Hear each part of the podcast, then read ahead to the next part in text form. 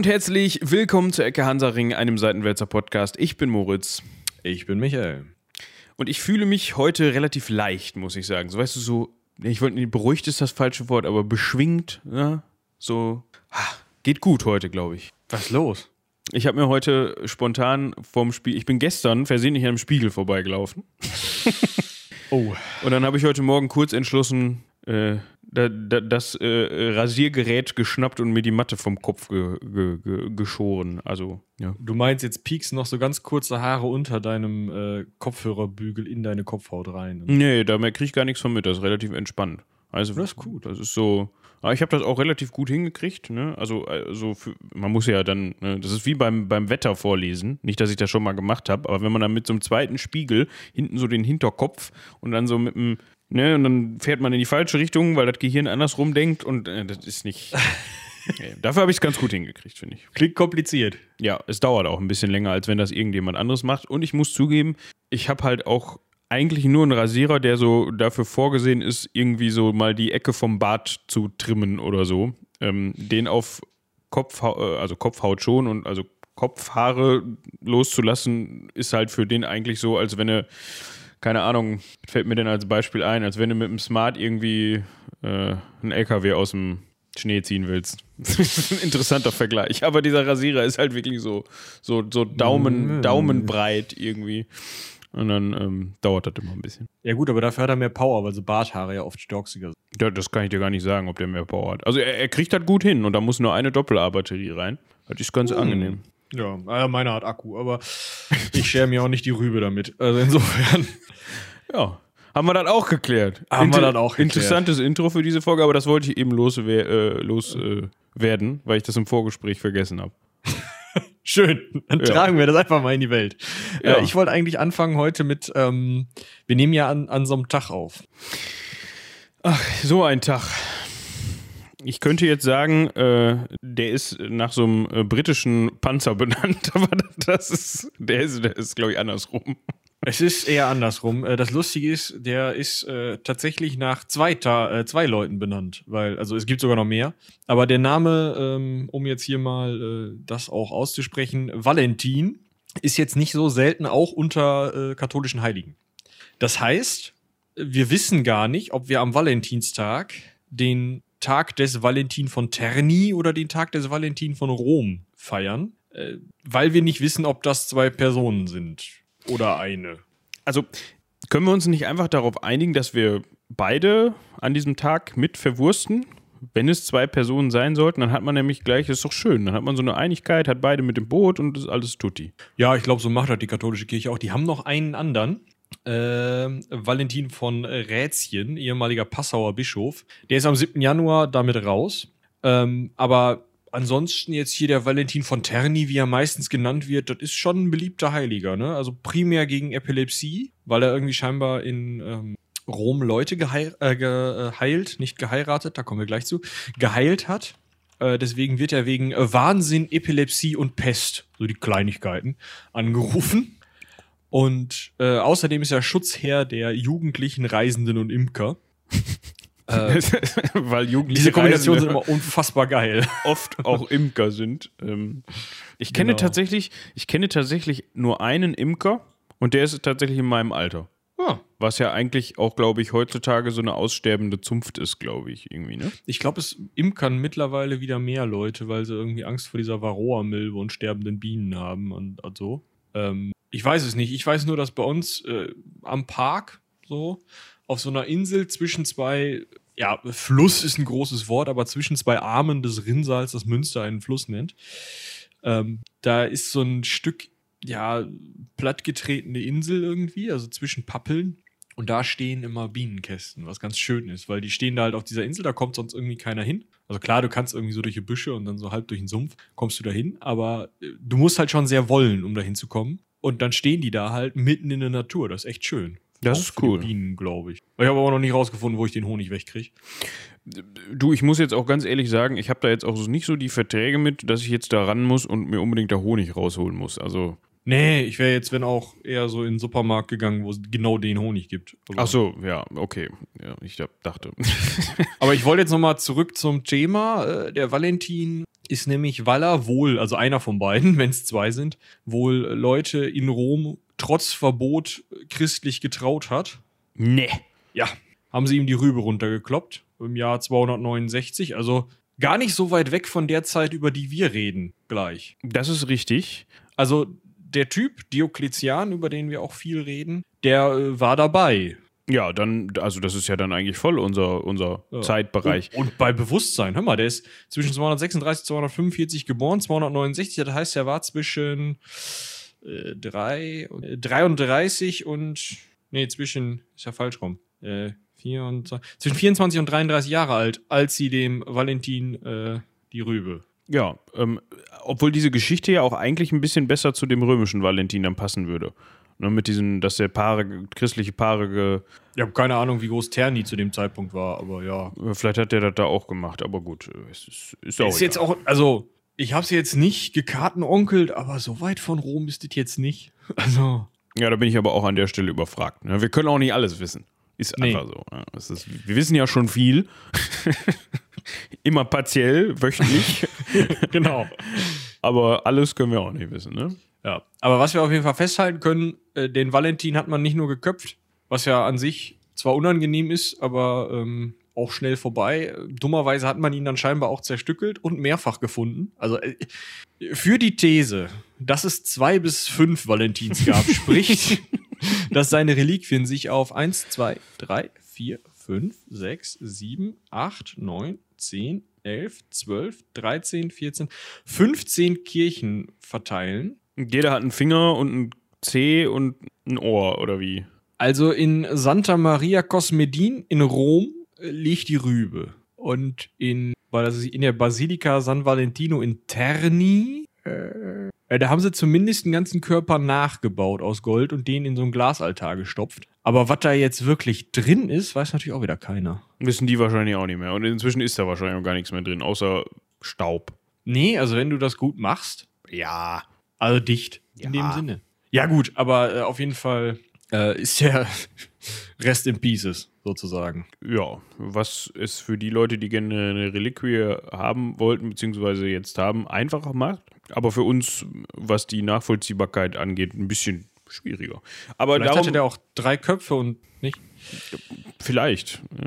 Ich weiß nicht, ob ich mich dann von dem trauen lassen möchte. Ob ich Ja, das könnte ja drei traue. Leute gleichzeitig.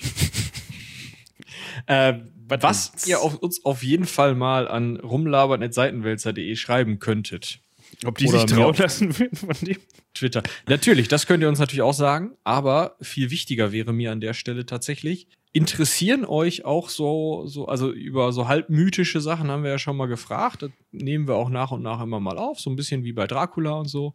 Aber interessiert euch auch sowas wie Heiligenviten? Also ich kann euch sagen, es, wenn man sich da mal ein bisschen mit beschäftigt, kann das turbo witzig sein, weil diese Geschichten, äh, da kommt Tolkien nicht ran. Also vom Beklopptheitsgrad her. Ja. Könnt ihr Ja. uns gerne mal mitteilen, ob wir das machen sollen oder ob ihr uns dann ja, äh, Nicht zuhören. rückwärts aus der Tür, aus der virtuellen lauft, aus der Tür eures Podcast-Grabbers, wenn wir anfangen mit, ja, erstmal 50 Folgen Heiligen-Geschichten. Also, das wollen wir nicht machen, aber ne, ihr wisst schon, hier Also und ich da. hätte, wenn dann gesagt, wir suchen uns irgendwie die fünf lustigsten raus und machen da eine Runde Folge draus oder vielleicht zwei oder mit Abstand oder keine Ahnung und gucken mal, wo die rumliegen und sowas. Ja, hinfahren werden wir da wohl nicht. Jedenfalls momentan nicht, es sei denn, es ist, liegt irgendeiner in Münster, aber gut. Oder so zwei, drei liegen hier rum. Also so ist das nicht. Da könnte man dann vielleicht mal vorstellig werden und mal gucken, sich, sich das angucken und wieder gehen. Drück, hallo. Ja, ist tot. Wie alt sind denn diese Knochen? Ja, äh, ich äh, erinnere mich noch, wie ich in der Schatzkammer, in der geistlichen Schatzkammer in Wien stand und da einfach eine 10 Meter lange, 3 Meter hohe Wand voll mit Vitrinen mit Heiligenteilen ist. ja, Also- dass das hinter Glas ist, ne? Ja, also das sind halt so, so kleine Köpfe oder ja, meistens sind es Köpfe, äh, die so aus Silber gegossen sind und darunter ist so ein kleines Glasgefäß, so im Sockel. Also so, so eine Büste, ne? Darunter ist so ein kleines Glasgefäß im Sockel und da drin ist dann immer so ein Splitter von einem Knochen, der halt auch, also der sieht halt aus wie letzten Dienstag beim Hähnchenessen liegen geblieben. ja, es ist wirklich wahr, das, sind halt immer so Schöner kleine. Absplitterungen. Ja. Weißt du, so, da, was weiß ich, was das ist. Und dann steht das da so keine Ahnung, ne, so regalmeterweise. Und dann guckst du da, läufst da mal so dran lang und denkst dir, ah ja, Heiliger, ja, äh, kenne ich auch nicht. Und, ähm, auch wer ist das denn? Und guckst dir die Leute auch an, die sehen irgendwie alle gleich aus, gucken so ein bisschen leidend. Ich meine, wahrscheinlich hat der Büstenmacher sich auch gedacht, warum soll ich mir da Stress machen, weiß ja eh keiner, wie die ausgesehen haben. Und ich weiß nicht, das sind halt nur die Reliquien, die sich die Habsburger höchstpersönlich mal unter den Nagel gerissen haben, die also nicht in irgendwelchen Kirchen vor sich hinschimmeln. Also das war schon angesagt, willst du damit sagen, dass man sich gerne mal so ein Körperteil irgendwo auf Halde gelegt hat. Wer, wer weiß, wofür es noch gut war, ne, später. Ist, äh, ja. Aber gut. Ja. So, zurück ins Jahr 269, da ist ja Valentin tot. Okay, können weitermachen. Äh, wo geht's denn los mit unserem äh, Diokletian? Der zwar nicht heilig ist, aber auch spannend. Also geboren, ja, das wissen wir, wurde er zwischen 236 und 245 in Dalmatien, also Dalmati, äh, Dalmatia, so. Ähm, wir haben den Namen schon mal erwähnt in der letzten Folge. Und ihr könnt jetzt eigentlich relativ gut, wenn ihr die letzte Folge noch nicht gehört habt, diese Folge als erstes hören und dann die, die, die letzte Folge hören. Weil das ergänzt sich ganz gut und wir besprechen quasi so ein bisschen die Herleitung von dem, was wir letzte Folge besprochen haben. Die war über Konstantin den Großen. Und da haben wir zwar schon so ein bisschen vorgegriffen, aber hier gehen wir da noch mal so ein bisschen mehr in die Tiefe, weil das doch relativ interessant ist. Und wir Und möchten. auch kompliziert. Ja, geht. Also ich finde es nicht so kompliziert wie die letzte Folge, weil wir jetzt erklären wir es. Mehr. Das stimmt, ja, ja. Gut. Ähm, und deshalb starten wir mit Diokletian. Den haben wir auch letzte Folge schon mal angeschnitten und den, also nicht, nicht so im Sinne von Reliquienmäßig, so, ne? Liegt ja nahe der Schluss jetzt gerade, sondern thematisch angeschnitten. Ja, genau. Genau, also der Dio, also der Kletian, also der, ne? Der, der, der Kaiser. Da ja noch nicht. Ja. Wurde geboren als Gaius Aurelius Valerius Diokletianus. Toll. Klingt rund, ne? Ich finde das schade, dass wir das heutzutage nicht mehr haben. Du meinst äh, Gaius Julius Janowskius Mauritianus? Ja, das fände ich gut. Das ist dann halt ein bisschen länger für die Visitenkarte, aber hat Da was. ist halt mal ein Zweizeiler bei, ne? ja. Gerade wenn du so, so äh, Bindestrichnamen hast, so. Ja. Ich frage mich, wie die das früher mit so den Visitenkarten gemacht haben. Marius Sophius oder so. Ja. Maria Sophia ist ja weiblich. Aber ja. Äh, früher haben die das nicht gemacht. Mit den Visitenkarten meinst du? Ja, da kanntest du die Leute oder nicht. Ah, okay. Gab es ja auch noch kein Telefon. Wenn du dann, wenn du dann bei Vistaprint die 100 Visitenkarten bestellt hast, dann haben die, haben die gesagt, hör mal, mit dem, mit dem Namen nicht. Nee. Kriegen wir da gar nicht drauf. Zweizeiler, können wir nicht machen. Genau. Gibt die Maschine noch nicht her. Gerade so auf Stein ist das. oh, wir Aber haben wir- heute aber auch einen Clown gefrühstückt, ja, oder? heute, Also- heute ist gut und es ist Sonntag heute, ja?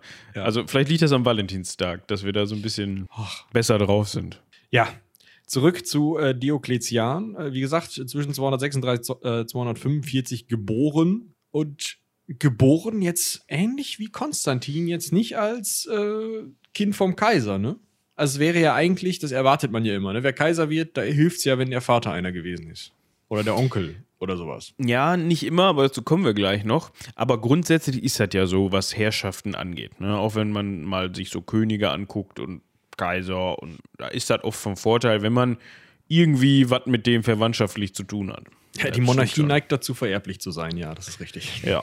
Er Genau. war aber nichts dergleichen. Mm, Er war, Ich finde die Kombination geil. Äh, welche Kombination meinst du jetzt? Er, war Sohn eines Schreibers Ach, die. oder eines freigelassenen Sklaven, eines Senators, wobei das natürlich auch beides sein kann. Und im ersten Moment habe ich tatsächlich gelesen, oder eines freigelassenen Sklaven oder eines Senators, was noch ein bisschen witziger gewesen wäre. Wenn man nicht wüsste, also wenn man nur gelesen hat, okay, Sohn eines S und dann ist halt der Stein abgefallen oder irgendwas unleserlich oder so, dann weißt du halt nicht. Skrib, Es kann Skriptor. passieren, ne? Skriptor, Servus, Senator, so alles das Gleiche, ne? Ja, Nee, aber also, es kann halt sein, dass der freigelassene Sklave tatsächlich auch dann Schreiber des Senators wurde oder vorher als Sklave Schreiber des Senators war und dann freigelassen wurde oder so. Also das ist ja in der römischen Gesellschaft, die Sklaverei funktio funktioniert ja nicht unbedingt immer so, dass das wirklich der unterste Abschaum der Gesellschaft ist ein, so ein Sklave, sondern die können auch sehr hochgestellt gesellschaftlich sein,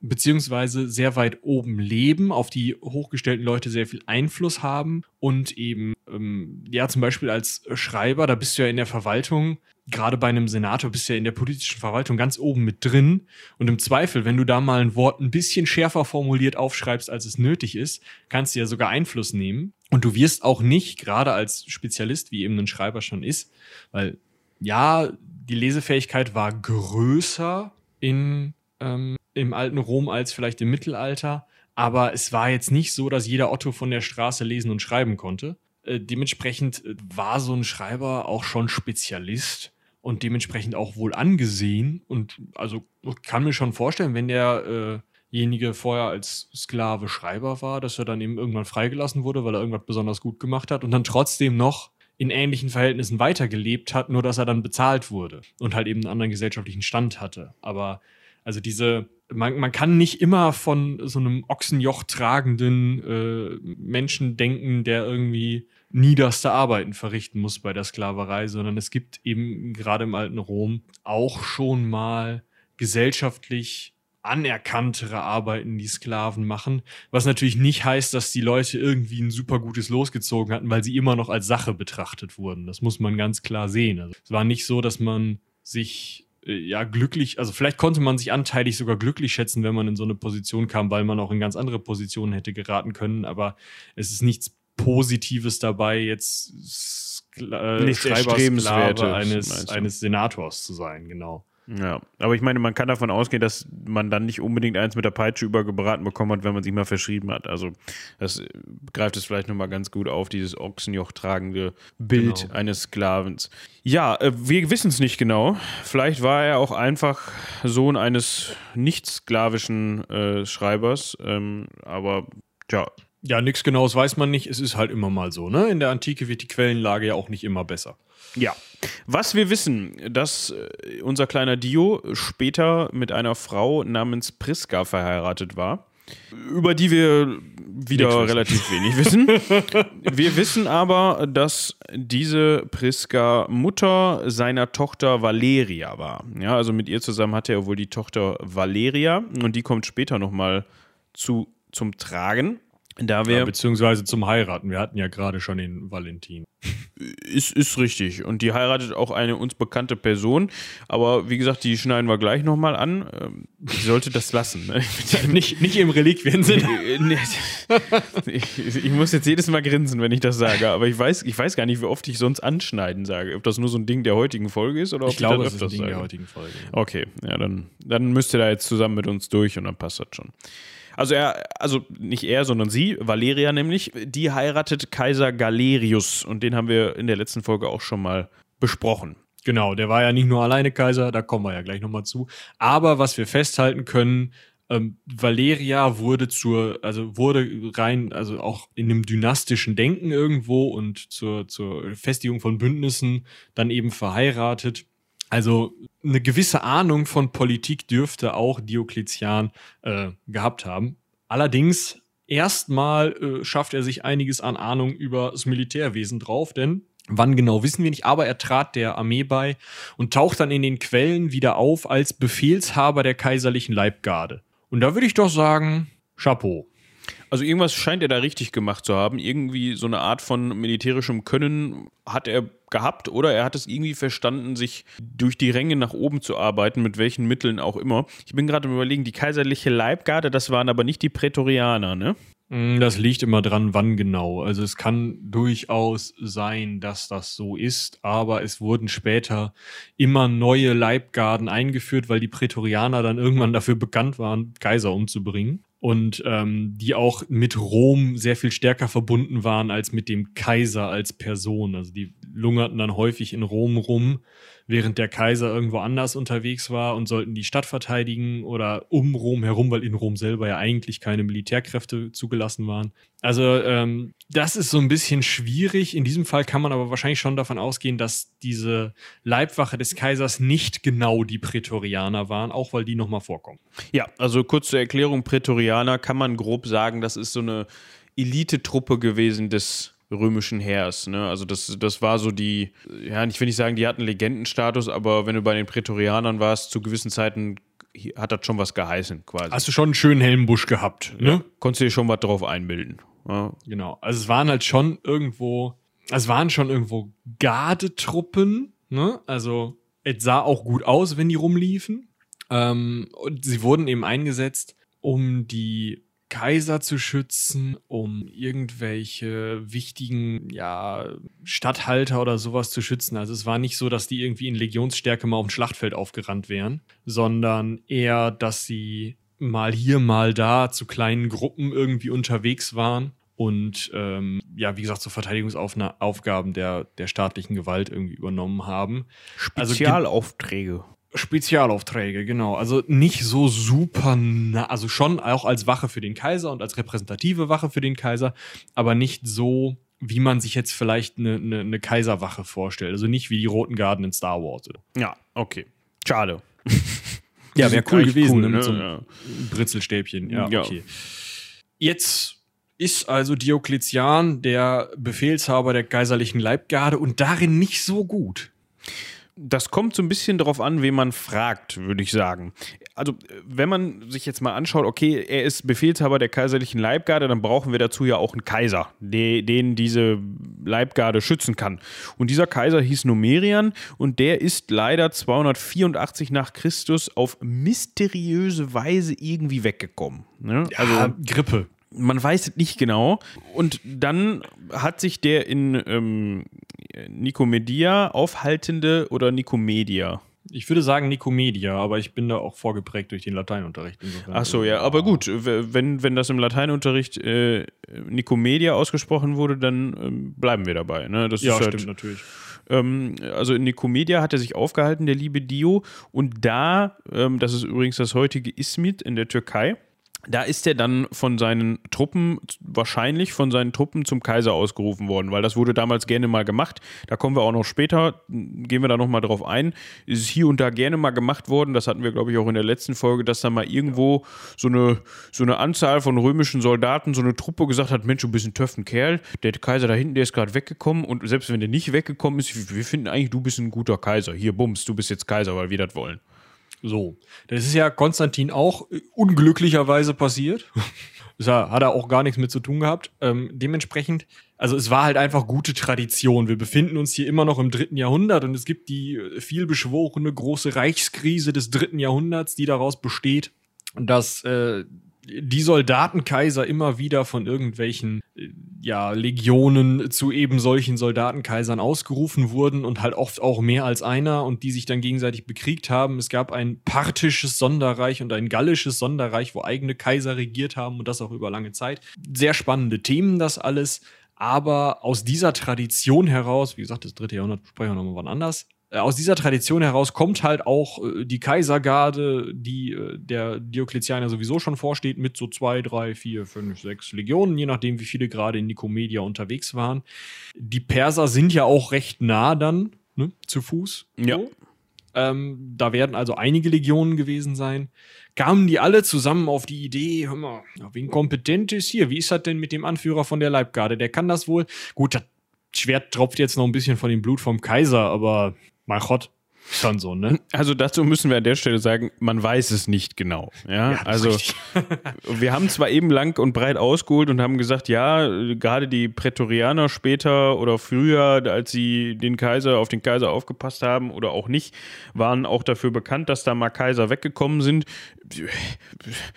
Ob das jetzt bei der bei dieser Leibgarde, die er befehligt hat, genauso war, weiß ich nicht. Er hat auf jeden Fall jetzt nicht darunter gelitten, sagen wir mal so.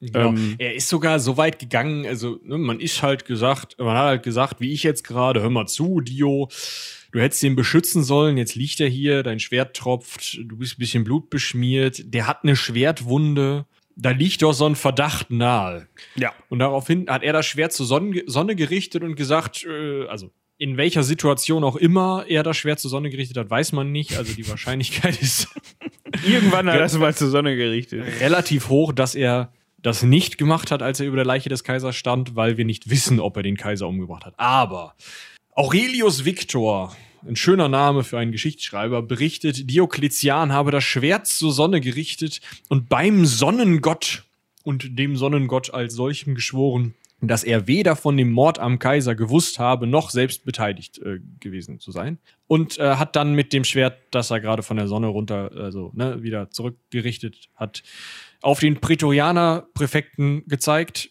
der scheinbar dann in seiner Meinung schuld war, weil Prätorianer-Präfekten ja, wie gesagt, als Kaisermörder bekannt sind. Der Job ist einfach, also gehört so zur, ne? Und äh, hat den dann ähm, erstochen. Das hat jetzt ein Geschichtsschreiber geschrieben, nicht alle. Das heißt, wir wissen nicht, ob das stimmt. Es ist genauso gut möglich, dass Diokletian was mit dem Mord zu tun hatte und das irgendwie ausgeheckt hat und dem äh, Prätorianerpräfekten was angehängt hat. Es ist genauso gut möglich, dass der Prätorianerpräfekt es war und dann irgendwie verurteilt wurde, dann geköpft wurde oder sonst was und hinterher die Legende daraus äh, gesponnen äh, wurde, dass Diokletian den selber umgebracht habe, weil das natürlich viel, viel cooler ist. Also genießt das alles mit Vorsicht. Sicher wissen wir, Numerian kommt weg Diokletian wird zum Kaiser ausgerufen. Fertig. Mehr wissen wir nicht. Was wir aber auch noch wissen, ähm, ah, okay, das ergibt Sinn. Ja, ich muss gerade nochmal was nachgucken. Äh, was, was wir aber wissen, dass, es, dass, dass das natürlich dieses Ausrufen zu Problemen geführt hat.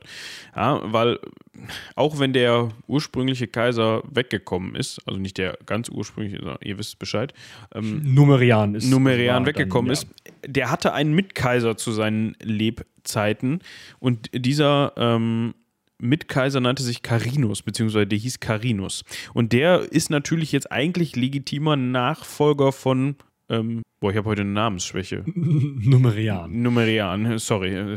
Besonders auch, weil er der ältere Bruder von Numerian war und damals, obwohl ja irgendwie jeder Otto sich da von seiner Legion im dritten Jahrhundert zum Kaiser ausrufen ließ, eigentlich noch ein dynastisches Prinzip vorherrschte. Also eigentlich die Idee war, Kaiser wird ein nah Verwandter des bisherigen Kaisers. Und je weiter weg der Verwandte ist, desto weniger Kinder hatte der bisherige Kaiser. Naja, egal. Auf jeden Fall, ähm, ne, also die Idee ist eben, das in der Dynastie zu halten. Das heißt, Numerians Bruder hat viel, viel mehr Anspruch als Diokletian. Dummerweise hat er viel, viel weniger Rückhalt bei seinen Truppen gehabt. Er hatte ein gutes, gut ausgerüstetes, großes Heer, und dann haben die beiden sich auch getroffen, ne? der Diokletian mit seinen Jungs da, die er mitgebracht hatte, seiner Kaisergarde, wahrscheinlich der Prätorianergarde, die hatten ja jetzt auch gerade keinen Chef und Diokletian bot sich an. Und ähm, da werden auch noch, wie gesagt, einige Legionen unterwegs sein und der Carinus hatte eben auch einige Legionen. Haben die sich auch bekämpft und Carinus hat gewonnen. Und da könnte die Geschichte jetzt äh, zu Ende sein. Ja, das wäre, ich weiß nicht, ob das schade wäre, das wäre anders auf jeden Fall. Also dann hätten wir einen leicht anderen geschichtlichen Verlauf.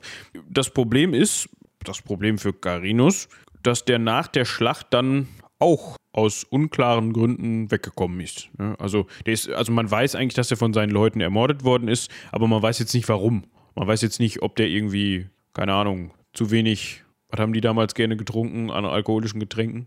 Wein. Wein, na, was sonst? Ob der zu wenig Wein nach dem Sieg ausgeschenkt hat oder ausschenken lassen hat. Äh, auf jeden Fall waren sie wohl unzufrieden mit ihm und er musste weg. Was dann auch passiert ist.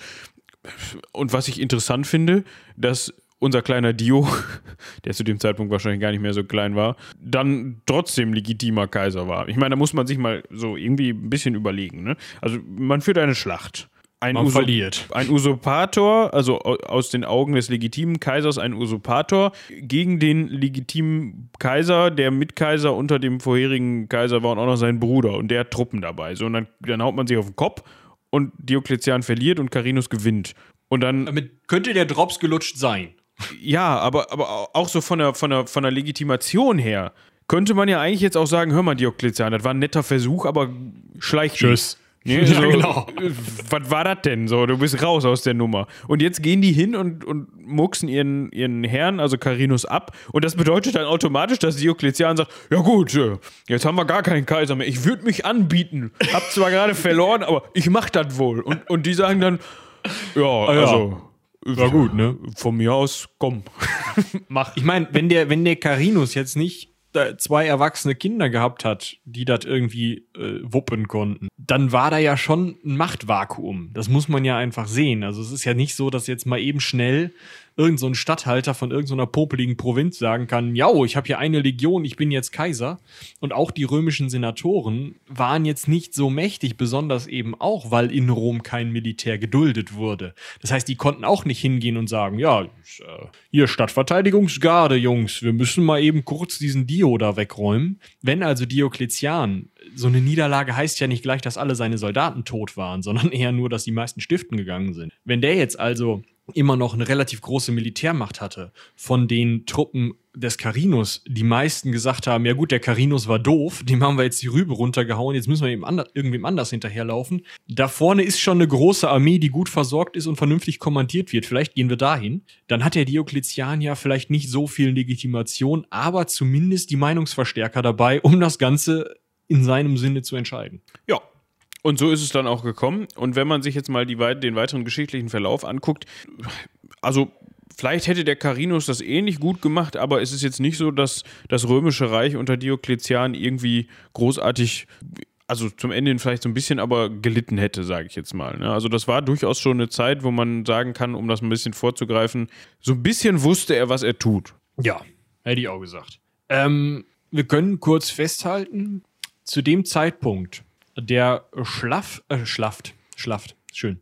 Schlacht zwischen äh, Diokletian und Carinus war Diokletian zwischen 40 und 49 Jahren alt. Ja, nur damit man mal so ein bisschen ne, so die Zeit im Blick hat.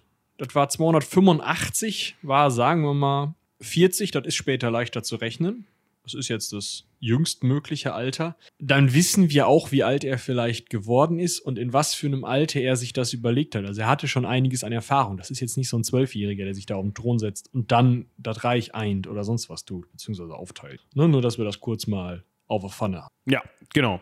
Und jetzt sind wir so ein bisschen an dem Punkt angekommen, der das Thema der eigentlichen oder das eigentliche Thema dieser Folge bilden soll, auf das wir nochmal so ein bisschen eingehen wollen. Davor müssen wir uns aber so ein bisschen die Struktur des Römischen Reiches angucken und somit auch die Probleme, die durch diese Struktur entstanden sind. Ich habe gerade Probleme gesagt. Ich, ich habe vor kurzem mal gelernt, das heißt nicht Probleme, das heißt Herausforderungen. Und die Herausforderungen, die waren schon relativ groß, vor allem für jemanden, der im Zweifel alleine da sitzt und das machen muss. Also alleine heißt natürlich nicht komplett alleine, aber wenn du deine, deine, deinen Denkapparat, den du zwischen deinen Ohren trägst, quasi für, für jegliche Reichsteile gleich aufteilen musst, dann wird früher oder später mal irgendein Reichsteil vernachlässigt, wo dann irgendwann mal die Bude brennt, weil die das mitkriegen oder die Nachbarn mitkriegen, dass da gerade nicht so das Augenmerk drauf liegt. Und das war eigentlich immer schon das Problem oder ab einem gewissen Zeitpunkt das Problem des Römischen Reiches. Es war einfach viel zu groß, um das erfolgreich, also ja, erfolgreich verwalten. Klar kannst du das irgendwie erfolgreich verwalten, aber dafür brauchst du die richtige Struktur. Ja, also es hat äh, einmal diesen Punkt, dass es viel zu groß war und viele Historiker sagen auch, das Problem des römischen Reiches beginnt da, wo die Römer aufhören zu erobern. Ähm, das ist ganz oft der Fall, wenn man sich so Großreiche anguckt. Die tragen immer dieses, die neuen und geplünderten Waren aus neu eroberten Gebieten nach innen. Und innen sitzt sowas wie Rom, also so mehr oder weniger ein schwarzes Loch für Luxusgüter, ähm, wo man halt immer mehr und mehr und mehr braucht. Und äh, dieser Bereich, in dem halt immer mehr Güter gebraucht werden, immer wieder neu von außen was dazukommen muss, der wird immer größer, weil natürlich die strukturierten, romanisierten Gebiete immer mehr werden, die immer mehr von außen brauchen, die immer mehr verlangen, sodass eigentlich der sinnvolle oder der, der Punkt gewesen wäre, sie hätten halt immer weiter erobern müssen, um den Frieden und die Ruhe im Innern zu halten und auch, um die Außengrenzen immer so weit vorzuschieben, dass sich niemand auf römische Taktiken, römische Kriegsführung und die Art, äh, ja, wie die Römer auch ihre Grenzen verteidigen, einstellen kann, sondern dass die immer dann, wenn sie gerade langsam lernen, so funktionieren die Römer, dann platt gemacht und eingemeindet werden. Weil das Problem, was die Römer im dritten Jahrhundert neben internen kleinen Problemen haben, ist, dass äußere Gruppen, nämlich die Germanen im Norden, also Germa verschiedene germanische Stämme und Gruppierungen, aber auch die Perser im Osten so fähig sind, gegen römische Armeen vorzugehen, dass die Römer nicht mehr die Oberhand behalten können und deswegen immer mal wieder die Grenze überrannt wird und immer mal wieder irgendwelche Kaiser an teilweise beide Grenzen gleichzeitig müssen, was ein Kaiser ja nicht kann, um dann da Feuerwehr zu spielen und irgendwelche Germanen oder Pater aus dem Reich zu schmeißen. Und wenn das der Fall ist und da jetzt einer bei wegkommt, dann denken an beiden Grenzen, wo große Militärmächte sitzen, die, die Militärs natürlich, hey, der Kaiser ist weg, es lebe der Kaiser. Bob, du hast das ganz gut gemacht, wolltest du nicht Kaiser werden. Und dann hast du auf einmal zwei Kaiser im Reich, die jetzt beide nach Rom rennen mit ihren Armeen. Dann kommen wieder die Perser und die Germanen über die Grenzen. Die beiden Kaiser kloppen sich in der Mitte, irgendwo in Italien. Die Perser und die Germanen räumen wieder auf. Bei beiden Kaisern bleibt nur einer übrig. Der rennt entweder nach Germanien oder nach äh, Kleinasien, versucht da wieder irgendwie den, den Feuerwehr zu spielen. An der anderen Grenze denkt sich einer, ach guck mal, ich habe hier 14 Legionen mach ich mal auf Kaiser. Beide rennen sie wieder nach innen. Ne? Also ihr könnt euch das ja. vorstellen, das ist ein Riesenstress. Ja. Was ich übrigens ganz witzig fand, habe ich auch in der Vorbereitung auf diese Folge gedacht, Usurpator beziehungsweise Usurpation. Also das ist halt, ja. ne, wenn halt jetzt irgendwo, also wie du gerade beschrieben hast, irgendein so Feldherr zum Kaiser ernannt wird von irgendwelchen Soldaten, äh, kommt von dem Wort, also Usurpator kennen wir ja heute eigentlich aus, keine Ahnung, Popkultur, Herr der Ringe, was weiß ich was, wo dann halt irgendein so Dulli auf dem Thron sitzt oder nicht nur daher, aber ne, wenn man sich jetzt mal Herr der Ringe vornimmt, keine Ahnung, ähm, ne, der war, der war kein Usurpator, der war der Truchsess, ne, den meine ich nicht, aber zum Beispiel Game of Thrones, da ist halt der Robert Baratheon ist halt der Usurpator, der von den Targaryen den Thron geklaut hat. So, das ist jetzt ja Fantasy, ne? Und das Wort Usurpation kommt eigentlich vom lateinischen usurpare, was so viel bedeutet wie in Besitz nehmen. Und irgendwie finde ich das witzig, ich meine, das wird, das wird hunderte solche Beispiele geben, wenn man sich überlegt, dass die Jungs dann in ihrer Fantasy-Welt, die nichts von Latein gehört haben, trotzdem dieses Wort Usurpator benutzen. ja, ob die nichts von Latein gehört haben, weiß ich tatsächlich gar nicht. Ich kann mir schon vorstellen, dass da der eine oder andere, also gerade so ein Tolkien war ja durchaus sehr klassisch gebildet. Nein, nein, ich, Tolkien, natürlich hat Tolkien, also das, auch George R. R. Martin wird im Zweifel wissen, wo das Wort Usurpator herkommt. Aber das in diesem, in diesem ähm, in dieser Fantasy-Welt, in dieser Fantasy-Lore, so. dass dann da ja, dieses gut. Wort benutzt wird, was einen lateinischen Ursprung hat, obwohl es Latein da nie gegeben hat. So, das finde ich, den Gedanken finde ich witzig. Ich meine, da gibt es hunderte Beispiele für, ja, für, von Wörtern, die aus dem Lateinischen kommen, die wir heute benutzen, ähm, die aber, äh, ja, die, die nicht gekannt haben konnten. Ich meine, da, ja, das, den Gedanken kannst du endlos zu Ende spinnen. Das war Eben, also es gibt ja auch keine klingonischen Lehnwörter. Ja, ja egal. Also trotzdem fand ich das in dem Moment witzig, dass das. Ja. Äh, ja. Ähm, ja, so, und dieses Problem, also das können wir nochmal eben so als kleines Bonbon mit oben drauf werfen. Seit 180 nach Christus ist kein einziger römischer Kaiser mehr eines natürlichen Todes gestorben. Ja? Scheißjob. Das ist, also das ist, jetzt, das ist jetzt nicht so, dass du sagen kannst, geil, ich bin Kaiser, jetzt habe ich es geschafft. Beziehungsweise, wenn du das gesagt hast, ist wahrscheinlich schon irgendjemand mit Gift, einem Dolch, einem Seil, äh, einem Schwert, äh, was er zur Hand hat hinter dir und ja. löst das Problem. Ja. Der sagt dann, ja, du, jetzt hast du es wirklich geschafft. Ciao. Und ja, hinter Prost dem Mahlzeit. genau. Äh, das ist dann so ein bisschen wie die Szene aus Star Wars, also aus der ersten Episode. Es gibt immer einen größeren Fisch. ja, genau. ähm, und zwischen den Jahren 235 und 285 gab es 70 verschiedene Kaiser, ja. Das sind 50 Jahre und wir haben 70 verschiedene Kaiser. Das heißt, wir haben nicht mal einen Kaiser pro Jahr. Das ist so. Ja, ich sag mal, im Jahre 238 nach Christus, das fällt ja da voll in die Zeit, das war ein Sechs-Kaiser-Jahr. Ja, das ist so ein bisschen wie mit den Päpsten teilweise, ne? Genau, da gab es einen Kaiser Maximinius Trax, einen Gordian, einen Gordian II., einen Pupenius, nee, Pupienus, so rum, einen äh, Balbinus und einen Gordian den Dritten. Ja, man muss jetzt auch dazu sagen, wir hatten ja in der vorletzten Folge ähm, uns über die Schlacht von Manzikert unterhalten und da auch so ein bisschen dann das, was aus dem oströmischen Teil später geworden ist, also äh, uns über das Byzantinische Reich unterhalten und da hatten wir ja auch in die Liste reingeguckt der byzantinischen Kaiser. Und da war es ja auch oft so, dass es ganz, ganz viele, also dass da ganz viele drin standen und dass wir dann viel überspringen mussten und so. Das ist so ein bisschen natürlich im Römischen Reich auch dasselbe Problem. Das haben wir ja gerade schon angeschnitten.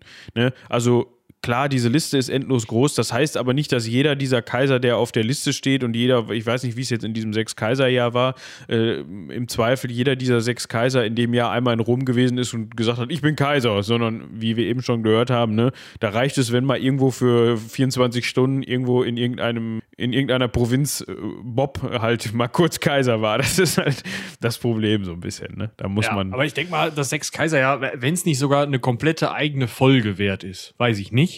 Äh, müssen wir uns mal angucken, wenn wir die, die äh, Reichskrise uns mal anschauen. Aber äh, das ist schon, also äh, der Maximinus Trax ist schon ein witziger Typ, weil der äh, bei Braunschweig weggekommen ist. Ach so, und alle, die bei Braunschweig weggekommen sind, sind witzige Typen. Weiß ich nicht, aber ähm, wir gucken uns das an, glaube ich. Wir gucken uns das mal an, genau. Ja. Ich hatte mal so ein Kettenhemd aus dem in Braunschweig in so einem Museum an, da so ein römisches. Das war ganz cool. Irgendwo hatte ich auch mal so ein Ding an, aber ich glaube, das war woanders, aber auch in so einem römischen Museum. Ist auch egal. Der Dio, unser Diokletian, der war sich dieses Problems bewusst. Ja, also der wusste durchaus, ja, ich bin ja selber hier so einer, der eigentlich jetzt mal sich das ein bisschen ergaunert hat, sagen wir mal so. Da müssen wir was ändern, weil ich habe keine Lust, dass gleich wieder einer kommt und äh, dann ist wieder der nächste Kaiser. ja.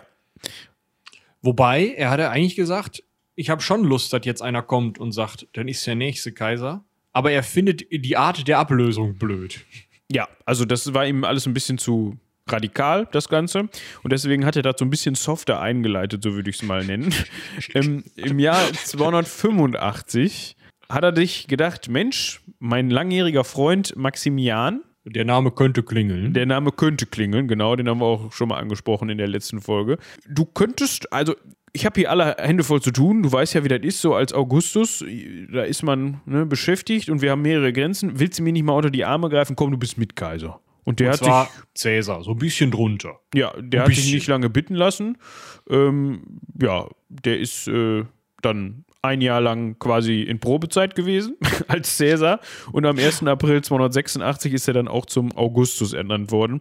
Es ist aber wohl so, mh, dass äh, Diokletian sich immer so als, ja, ich sag jetzt mal Seniorpartner gesehen hat. Ne? Also es, es war jetzt nicht so, also es war eigentlich allgemeinhin bekannt, der Diokletian, das ist schon, ja, der hat schon so ein bisschen äh, die, Hosen die Hosen an. Ja. ja, was bei den Römern jetzt nicht hilft, aber die war eher so die Rockfraktion. Aber ähm, ja, also Diokletian hat sich oder nennt sich in allen möglichen Quellen und wird auch in allen möglichen Quellen, also sowohl auf Münzen, wo er halt selber beeinflussen konnte, wie er sich da genannt hat, als auch in Quellen, die über ihn schreiben, nennt er sich eben sozusagen neben seinem Titel als Augustus, also dem höheren Kaiser, ähm, nennt er sich auch Jovius. Und ähm, das nähert an, oder äh, eigentlich ist es der Name des römischen Gottes Jupiter, also das Äquivalent zum griechischen Zeus. Ne? Hier Blitze schmeißen, Vollbart, ihr kennt den, Disney. ähm, Schön. Und also Jovius ist jetzt nicht ähm, der Name des Gottes, sondern es ist der Name des Abkömmlings dieses Gottes, also der, der Jupiterige. So das Adjektiv dazu so ein bisschen. Und das war halt so die Idee, okay, der ist jetzt der, der Chef hier ähm, ja, Jovis. Jovis ist, genau. der, ist der Name des Gottes und er nennt sich halt Jovius, also der Jupitarige. Er ist hier der Chef, er ist der Höhere und ihr Mäxchen da drüben, der bekommt den Beinamen Herculius, also der wie, wie der Sohn von Jupiter, der Halbgott, der ist zwar immer noch cool, aber halt nur halb cool und ist halt der Herkulesige von den beiden. Ja, also das war auch ganz klar dann nochmal so geregelt, jo, ich Chef, Du bist äh, Unterchef, Halbchef, Halbchef genau. so, ähm, und dann ist man hingegangen und hat gemerkt, ja, hm, also ja, ich bin Gott, er ist Halbgott, also zumindest Abkömmling davon, aber das reicht immer noch nicht. Nee, das Reich ist trotzdem noch zu groß. Und jetzt kommen wieder zwei Leute ins Spiel, die wir schon kennen. 293 hat man sich dann gedacht, Mensch, der Maximian, der hat das ja schon mal gemacht als Cäsar. Der Posten ist jetzt ja wieder vakant. Den könnten wir jetzt ja einführen, diesen Unterkaiser. Und so hat man eben einmal einen Konstantinus. Ah, da klingelt es vielleicht könnte auch. klingeln. Und einen Galerius. Und den haben wir ja auch schon mal erwähnt. Also den, dann den späteren Ehemann äh, Diokletians Tochter. Also von Valeria dann. Äh, die hat man dann als Cäsaren eingeführt. Und Dazu kam noch, dass die beiden Augusti die Unterkaiser adoptiert haben. Ich weiß jetzt nicht, ob das immer so üblich war, obwohl, was heißt immer? nee, ich wollte gerade sagen, also ist jetzt nicht so ein Erfolgsmodell, diese, dieses, also wir sprechen ja hier von der Tetrarchie, die jetzt da eingeleitet wird, die haben wir auch in der letzten Folge schon mal erwähnt. Ist jetzt ja nicht so, dass das 500 Jahre lang Bestand hatte, das Modell. Ähm, aber ich weiß nicht, ob das in dem Fall dann so vorgesehen war, dass man gesagt hat, okay, das sollte immer so sein, dass die Augusti die äh, Caesares äh, heiraten, heiraten, genau, die heiraten, adoptieren, meine Güte. Ähm, oder ob das einfach dann in dem Fall nur so ein, äh, wie nennt man das, so ein Akt der des Wohlwollens und der Verbundenheit war. Also nach dem Motto, Mensch, könnten wir mal machen jetzt. Ja, also diese Adoptiererei war ja bei den Römern sowieso sehr beliebt. Ne? Also schon Caesar hat Augustus adoptiert, Augustus hat äh, Tiberius adoptiert und so weiter. Also diese Erbschaft und dynastische Reihenfolge ist ja oft auch durch äh, Adoption hergestellt worden. Dementsprechend kann ich mir vorstellen, dass dieser das schon irgendwie als ja, Mitelement oder festes Element in dieser dieser Viererkonstellation gedacht war, um auch einfach klarzumachen, die Augusti sind die Väter und die Cäsaren sind die Söhne, die auf die Weisungen der Augusti zu hören haben. Das ist ja auch irgendwo wichtig. Besonders, weil man die Cäsaren aus erfahrenen Soldaten und Heerführern gewählt hat. Also gerade die Leute haben wollte, diese Cäsaren als Leute haben wollte, die man eben an diese beiden schwierigen Grenzen in Germanien und äh, Richtung Persien, also in Kleinasien stellen konnte, die man da kämpfen lassen konnte, die da auch wegkommen konnten, da konnte man dann einen anderen Cäsar wählen, ähm, war es eben auch sinnvoll, selbst wenn dieser Cäsar eben als guter Militär ähm, und vielleicht sogar noch älter war als der Augustus, das mag ja sein, das System sagt ja nicht, der Augustus muss immer der Ältere sein, ähm, dass man dann trotzdem diese Vater-Sohn-Beziehung klar macht und diese weisungsbefugt und ausführender Beziehung irgendwo klar macht. Dementsprechend kann ich mir sehr gut vorstellen, dass dieses Cäsaren-Adoptieren ähm, ja dazu gehörte. Ähm, wichtig ist noch, es war nicht unnormal, dass man da mal zwei, drei Kaiser hatte. Wir haben ja gerade auch schon gehört, der Numerian hatte den Carinus zum Mitkaiser, seinen älteren Bruder. Das gab es häufiger, aber dass die vier nicht verwandt waren, sondern nur gegenseitig irgendwie kreuz und quer adoptiert haben, das war nicht normal. Dass man also versucht hat, die möglichst kompetentesten Leute Gut, in dem Fall in Diokletians Augen, weil es er es am Anfang zu entscheiden hatte. Aber die möglichst kompetentesten Leute hier zu installieren, um das Reich zu stützen und zu verteidigen. Und dass man eben sich gegen die dynastische Reihenfolge entschieden hat und gesagt hat, nein, wir wollen nicht, dass Diokletians Tochter Kaiserin wird. Das ist, glaube ich, hier der interessanteste Punkt an der ganzen Sache. Und natürlich, dass mit dieser Aufteilung auf vier Leute, was mehr sind als sonst, auch einfach nochmal eine Aufteilung des Reiches einherging, die eine Verwaltungsreform beinhaltete, durch die es dann auch einfacher wurde, das Reich zu verwalten, wo sich Konstantin später vielleicht auch ein bisschen für hätte bedanken können. Ja, du, durchaus. Ne? Also die Arbeit, die da geleistet worden ist, die war jetzt auch nicht so schlecht. Also das hat eigentlich auch zu dem Moment, äh, in, an dem, nee, was, was wollte ich sagen? In dem Moment so ganz gut funktioniert. Und was gut funktioniert hat, war im Grunde auch, dass man so, was wir eben schon beschrieben haben, die Möglichkeit hatte, eben zum einen natürlich das Reich generell aufzuteilen und zum anderen natürlich dann aber auch jeden Kaiser bzw. jeden Augustus und jeden Cäsar in äh, seinen Reichsteil verwalten zu lassen. Und so hatte man halt, ja, wie sind das? Vier, äh, acht Augen-Prinzip, wenn man so möchte.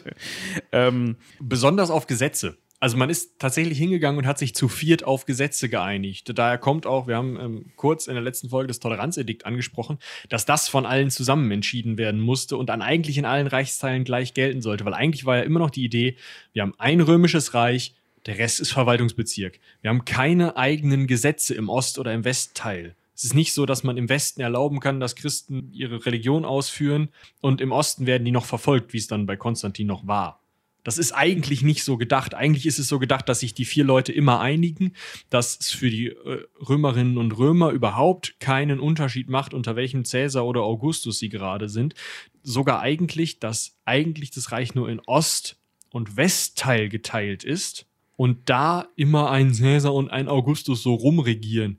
Dass dann man das nochmal kleiner geteilt hat, ist auch wieder mehr so eine Art Verwaltungsding. Und geht halt damit einher, dass es dann einfacher war, dann nochmal zu sagen, okay, der Augustus lungert halt in Rom um, rum, der andere Augustus lungert zum Beispiel in Thessaloniki rum.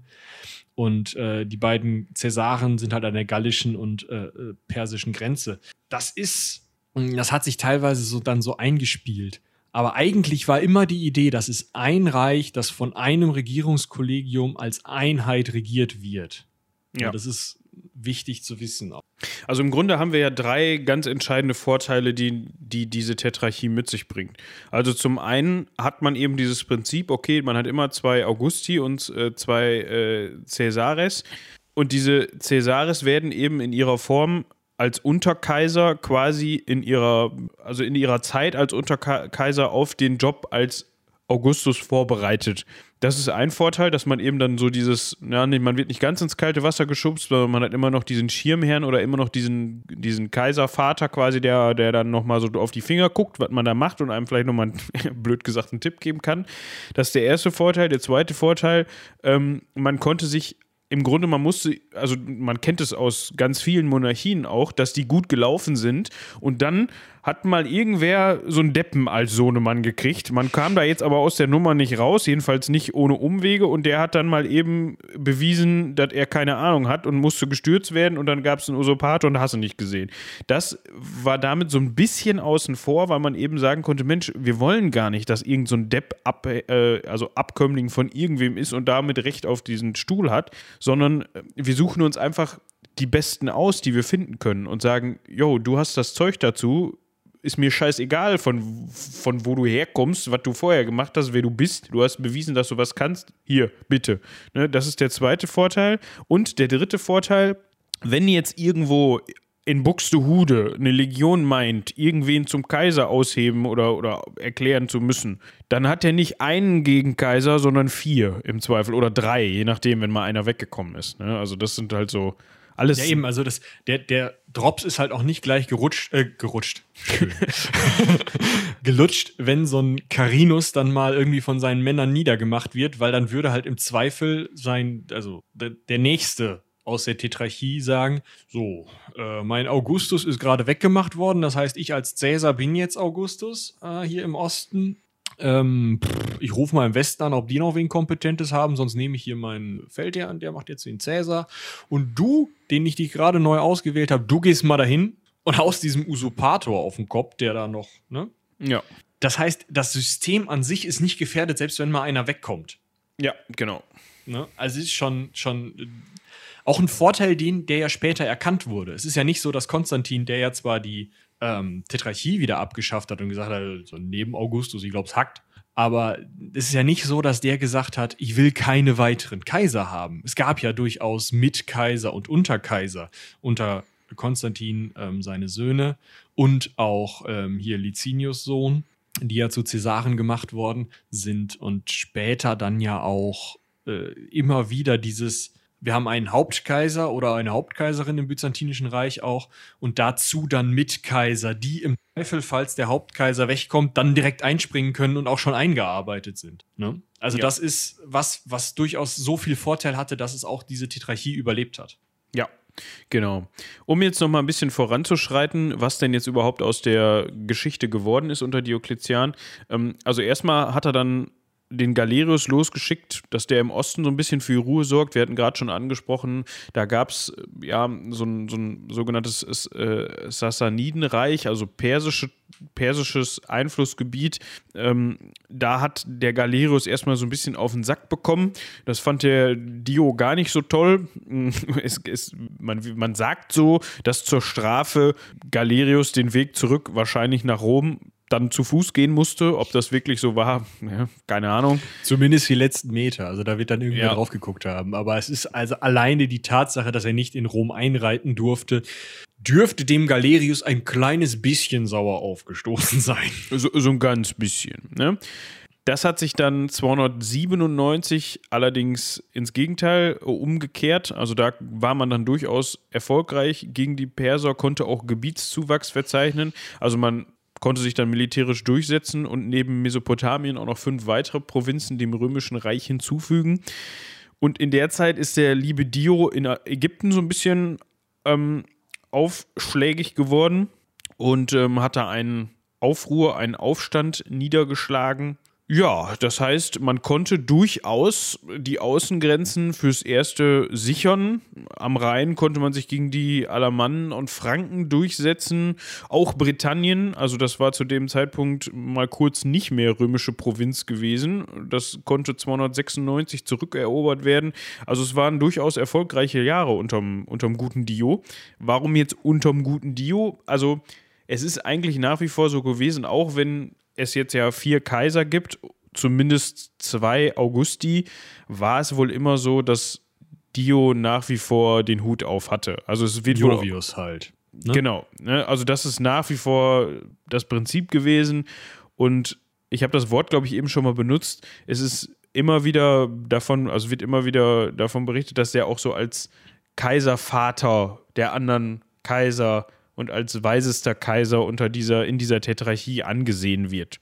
Genau. Genau, also man sieht es ganz besonders daran, dass er auf Münzen häufig eben als der wichtigste dargestellt wird. Gerade auch in Afrika, wo er eigentlich nicht so viel zu tun hat. Also Afrika im Sinne von äh, die, der römische, die römische Provinz, beziehungsweise die römischen Provinzen. Afrika, äh, das ist also wirklich die gesamte westliche Mittelmeerküste bis, ja, bis fast Ägypten. Ja, genau. Also das ist schon ziemlich, ziemlich weit. Da sind halt wirklich einige Münzen im Umlauf. Falls ihr mal Lust habt, ein bisschen Numismatik zu betreiben, könnt ihr euch die auf jeden Fall anschauen. Äh, Diokletian ist eben der wichtigste auf diesen Münzen. Trotzdem gibt es aber auch andere Dinge, die eher vielleicht dagegen sprechen. Unter anderem ein, ähm, ja, wie heißt das Ding? So ein Relief ist es oder ja, so halb Statue, halb Relief. Es nennt sich die venezianische Tetrarchengruppe. Das ist so ein Skulpturending, was ursprünglich an der Außenfassade ähm, eines römischen Palastes angebaut war. Und was die vier Tetrarchen, also äh, Diokletian, Maximinian, äh, Konstantinus, den Vater, und äh, äh Galerius zeigt, die in Eintracht sich so halb umarmend alle gleich aussehen. Also da wird eben wirklich betont, gut, wir haben zwar Cäsaren und, und äh, Augusti, aber eigentlich gehören die alle zusammen und sind mehr oder weniger ein Herrscher. Das Ganze ist aus Porphyr gearbeitet, so einem roten Marmor, der extrem ähm, wichtig war und halt so Farbe der Kaiser. Äh, wir erinnern uns vielleicht noch an die ähm, oströmischen Kaiser, die dann so einen Beinamen hatten wie Porphyrogenitos, also im Porphyr geboren weil man ja diesen Kaisersaal hatte, in dem nur Kaiser gebären durfte, der halt in diesem Porphyr gearbeitet war. Also es ist schon, es zeigt einerseits die Majestät dieser, dieser vier, aber auch den Anspruch, dass die alle vier wirklich sehr zusammengehören. Auch wenn so ein Diokletian da der wichtigste war, wir wissen gar nicht, wer von den Vieren auf dem Bildchen da Diokletian ist. Ja. Nicht nur militärisch hat das ganz gut funktioniert, mm, sondern auch hat es diverse Reichsreformen gegeben. Da ist man sich allerdings nicht ganz sicher, ob das, was jetzt genau von Diokletian eingeführt worden ist, beziehungsweise unter dieser Tetrarchie eingeführt worden ist und was letzten Endes auf Konstantin zurückzuführen ist. Ähm, wir hatten da auch letztes Mal schon ein bisschen drüber gesprochen. Die Provinzen wurden verkleinert. Ähm, man hat auch ein ganz wichtiger Punkt, man hat zivile und militärische Verwaltungen getrennt. Das heißt, vorher war es, weil so, war es wohl so, dass die zivile Verwaltung immer auch einem militärischen Befehlshaber obliegte. Und, oblag und äh, es ist ob, ja oblag, Stadt, Entschuldigung, ja. Der Statthalter. Ne? Also der Statthalter hatte halt sowohl die Legionen unter sich als auch die Steuergewalt. Und das führt halt einfach dazu, dass der Statthalter auf, die, auf Ideen kommt. Äh, genau. Ja, also das konnte eben so nicht mehr, also indem man das getrennt hat, ja, erklärt sich eigentlich von selbst, äh, indem halt der Dude, der dafür verantwortlich ist, ja, die zivilen Geschicke zu verwalten, konnte der nicht mal eben sagen, so, hier kommt mal her, Männer, da, macht mal, haut mal dem auf den Kopf oder ähm, macht mal dieses oder jenes, sondern das ja. muss, war halt da auch wieder Vier-Augen-Prinzip so ein bisschen. Ja, du hast halt entweder Geld oder Soldaten. Genau. Ne? Also entweder kannst du den Sold bezahlen oder du kannst die Leute kommandieren, aber nie beides. Ja, und du bist auch so ein bisschen voneinander abhängig quasi. Ja. Ähm, genau, es gab ein generell neues Steuersystem, generell zentralisiertere Systeme, um das jetzt mal so ein bisschen ähm, nicht im Detail zu besprechen, aber um das so grob einmal abzuhaken. Ähm, es gab eine neue Münzreform, das heißt, die, das Währungssystem im ganzen Reich wurde vereinheitlicht. Auch so ein Punkt, wo man sagen kann, hm, äh, ist vielleicht mal so ein Ding, was für Stabilität sorgen kann, vor allem auch für wirtschaftliche Stabilität hier und da. Und wir kommen zu einem ganz wichtigen Dokument beziehungsweise zu einer ganz wichtigen Inschrift, Inschrift, die bis heute überliefert ist, und zwar das sogenannte Höchstpreisedikt. Das ist so ein bisschen das wie bei DSA, das, was hinten auf dem Meisterschirm draufsteht, habe ich gedacht. Genau, die, Preis, die Preistabelle. Es ist halt einfach, damit weiß man, oder kann man so ein bisschen den Wert von Waren und auch den Wert des Geldes zu dem Zeitpunkt abschätzen heute? Das heißt, für uns heute ist es halt als Quelle unfassbar wichtig. Damals war es aber auch sehr, sehr wichtig, weil man natürlich damit Höchstpreise festgelegt hatte und wusste, das darf, keine Ahnung, ein Scheffel Getreide maximal kosten. Das und das verdiene ich ich werde auf jeden Fall über den Monat kommen oder die wurden nicht monatlich bezahlt, aber ne, oder über den Winter kommen oder wie auch immer. Ich kann mir das noch leisten, selbst wenn die Preise bis zum Maximum ansteigen, was sie nicht unbedingt tun, weil wenn der blöde Händler nämlich sagt, nee, es kostet hier zwei äh, Vollis mehr, dein Scheffel Getreide, dann konntest du den halt bei der Polizei anschwärzen, dann hieß es Rübe runter. Ja, irgendwie sowas. Ne? Also es war auf jeden Fall für die Planungssicherheit sehr, sehr gut. Ja, ähm, können mal. Eine weitere Heeresreform, die Christenverfolgung wurde eingeleitet mal wieder. Also das war auch eine Sache des dritten Jahrhunderts. Je nachdem, was der Kaiser gerade vorhatte oder nicht vorhatte, ob er jetzt Christen gebrauchen konnte oder nicht, oder ob er zu früh weggekommen ist, um sich darum zu kümmern, wurden Christen verfolgt oder nicht verfolgt oder doch verfolgt oder nicht verfolgt oder doch verfolgt. Könnt ihr euch vorstellen? Jetzt hieß es aber unter der Tetrarchie völlig klar, Jupiter ist Schutzgott, weil der höchste Kaiser nun mal der Jupiterartige ist und Herkules ist sein wichtigster Helfer. Vielleicht, ich sehe da leichte Anwandlungen, ich weiß nicht, wer da von wem abgeschrieben hat, aber ne, Gott Vater und Jesus. Hm. Ja, ich, es ist halt ein beliebtes System, sagen wir genau, mal so. Auf jeden Fall, gut. Äh, vielleicht macht es ja dem einen oder anderen Christen es einfacher zu sagen, ja gut, wie die Leute heißen, die da die Macht haben, ist ja egal, ich opfer jetzt mal. Auf jeden Fall war es wichtig für die Kaiser, dass diese Jupiter-Herkules-Veranstaltung durchgesetzt wurde. Das heißt, Christen wurden als unloyal gesehen, wenn sie nicht diesen beiden Göttern oder auch dem Kaiserkult huldigten und opferten.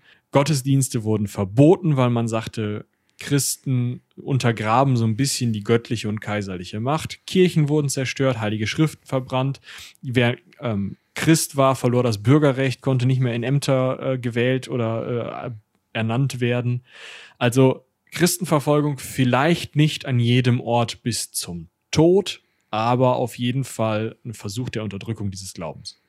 Einfach generell, um zu sagen, das brauchen wir nicht, das sorgt für Instabilität, ähm, weg damit.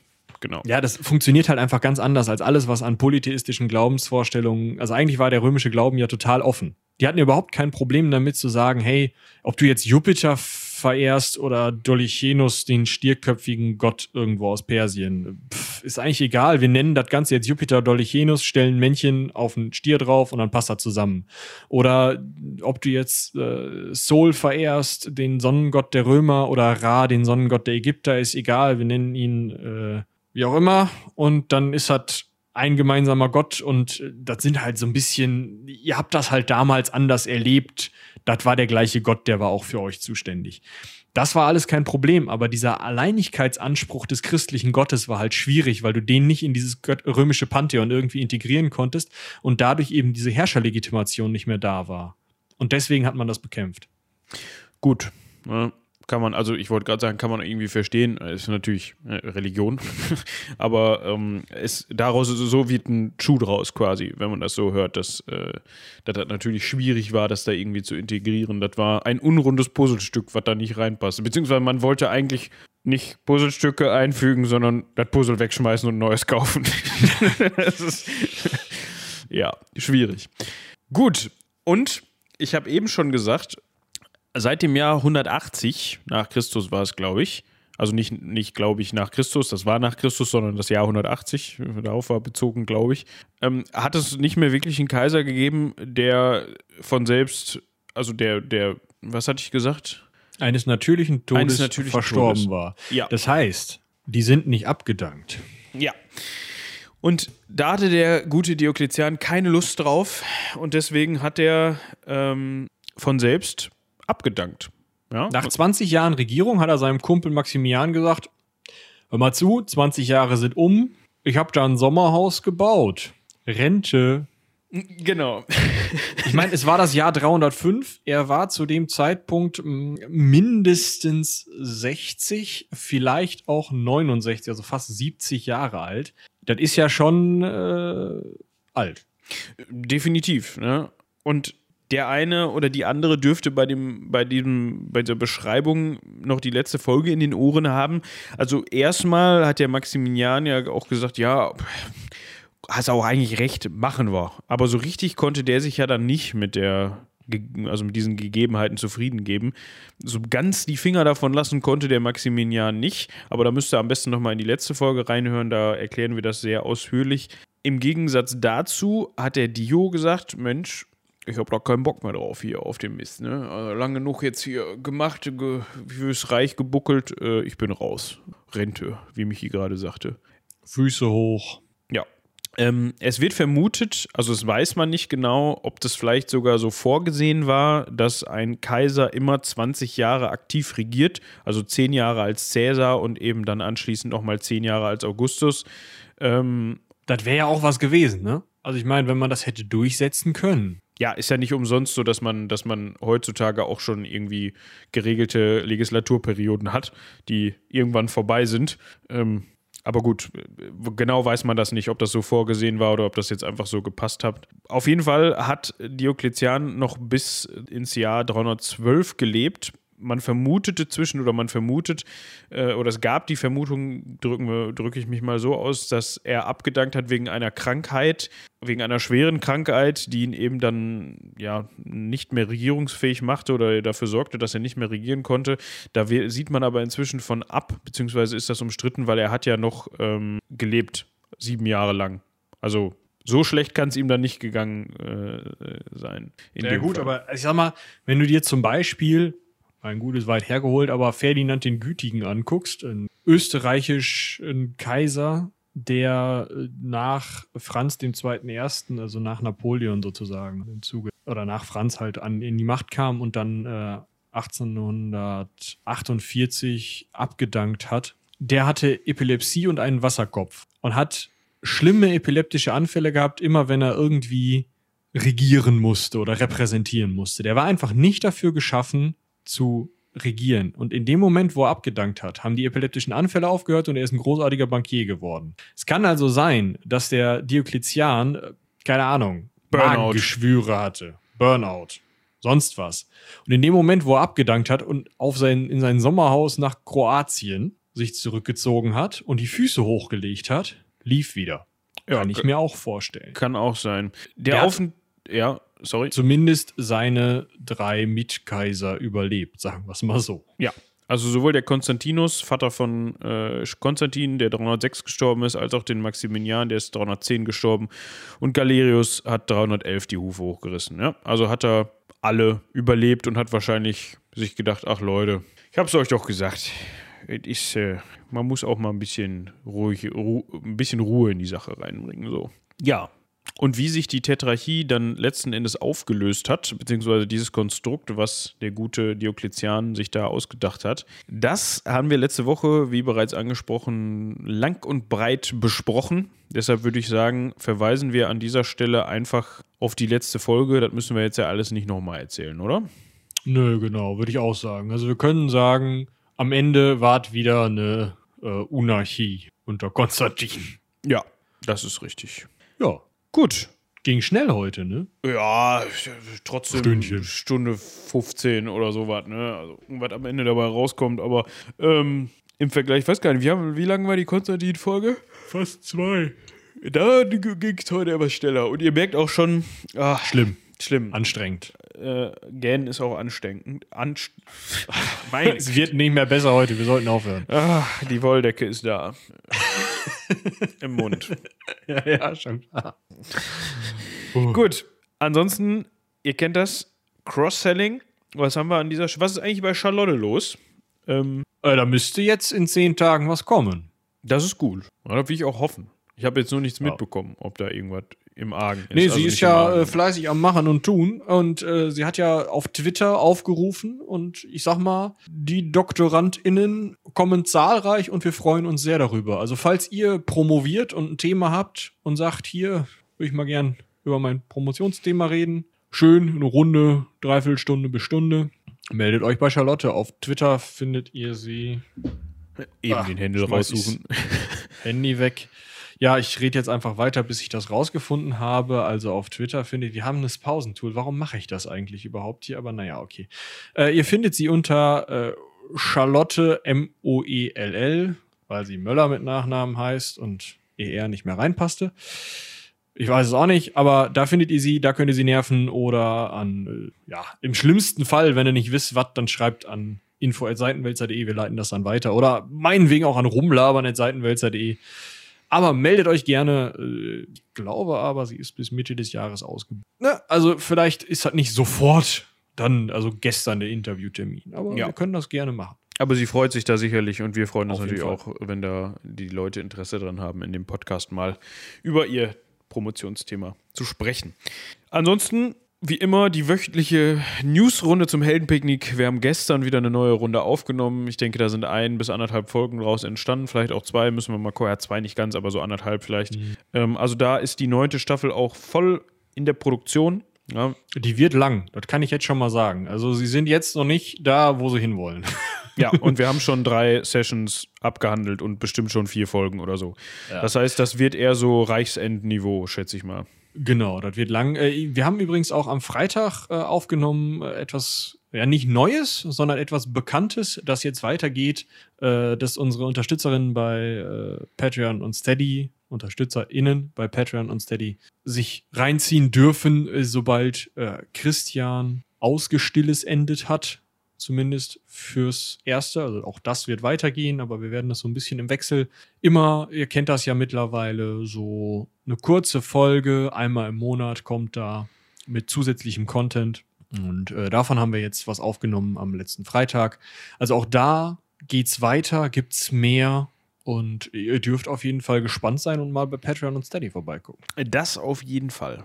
Ja, da würden wir uns natürlich sehr freuen. Und da gibt es auch inzwischen für alle die, die da noch nicht mit dabei sind, ich meine, das ist natürlich selbstverständlich kein Muss, aber da gibt es inzwischen, um da mal vielleicht so einen kleinen Anreiz zu schaffen, da gibt es inzwischen doch schon eine ganz schön große Sammlung an Content, äh, die für unsere Unterstützer und Unterstützerinnen vorgesehen, der für unsere Unterstützer und Unterstützerinnen vorgesehen ist. Also das hat sich inzwischen doch schon ganz schön angehäuft, würde ich sagen. Also es sind alleine laut meiner Podcast-App hier äh, 22 Episoden aufgenommenes Zeug. Da ist, sind auch kurze dabei, aber ein paar Stündchen werdet ihr auf jeden Fall beschäftigt sein, wenn ihr da durch wollt. Das denke ich auch. Gut, Gut. so viel dazu. Ja. Ich würde sagen, wir bedanken uns wie immer sehr fürs Zuhören, auch äh, beim im, ich hab's heute, Grammatik, auch fürs Zuhören der beim bei bei, ne? Auch fürs Zuhören bei der heutigen Folge, meine Güte. Ich beeile mich, ich mach Schluss. Und wir bedanken uns bei Felicia fürs Recherchieren, denn Ach, das hat ja. sie mal wieder sehr großartig gemacht und Moritz hat's vergessen. Ja, ich hab's vergessen. Es tut mir leid. Ähm, sonst habe ich das bei Ronja habe ich das nie vergessen. Aber das, das darf jetzt äh, Felicia mir nicht, mir nicht übel nehmen. Das hat nichts mit Ronja oder Felicia zu tun. Das war irgendwie nur, weil ich im Kopf Wolldecke. kaputt bin. Aber wir haben auch So. die Tetrarchie besprochen. Die ist auch kompliziert, ne? Also Ja. kann man mir Vier. mal zugute also, halten. Soweit kannst du nicht Nee, zählen. nee Das- drei krieg ich gerade noch hin. Für die drei Fernsehsender, die ich immer gucke. Was ist das? Tele 5, D-Max und? äh, hier QVC, heißt das so? nee, ist das das? Ah, da, wo du deine Wolldecken herbekommst. Ja, genau, Teleshopping. Ah ja. Schön. Ja, in diesem Sinne, die nächste Folge fängt gleich an. Ich sage vielen Dank fürs Zuhören. Haut rein, bis zum nächsten Mal. Bis dahin. Tschüss.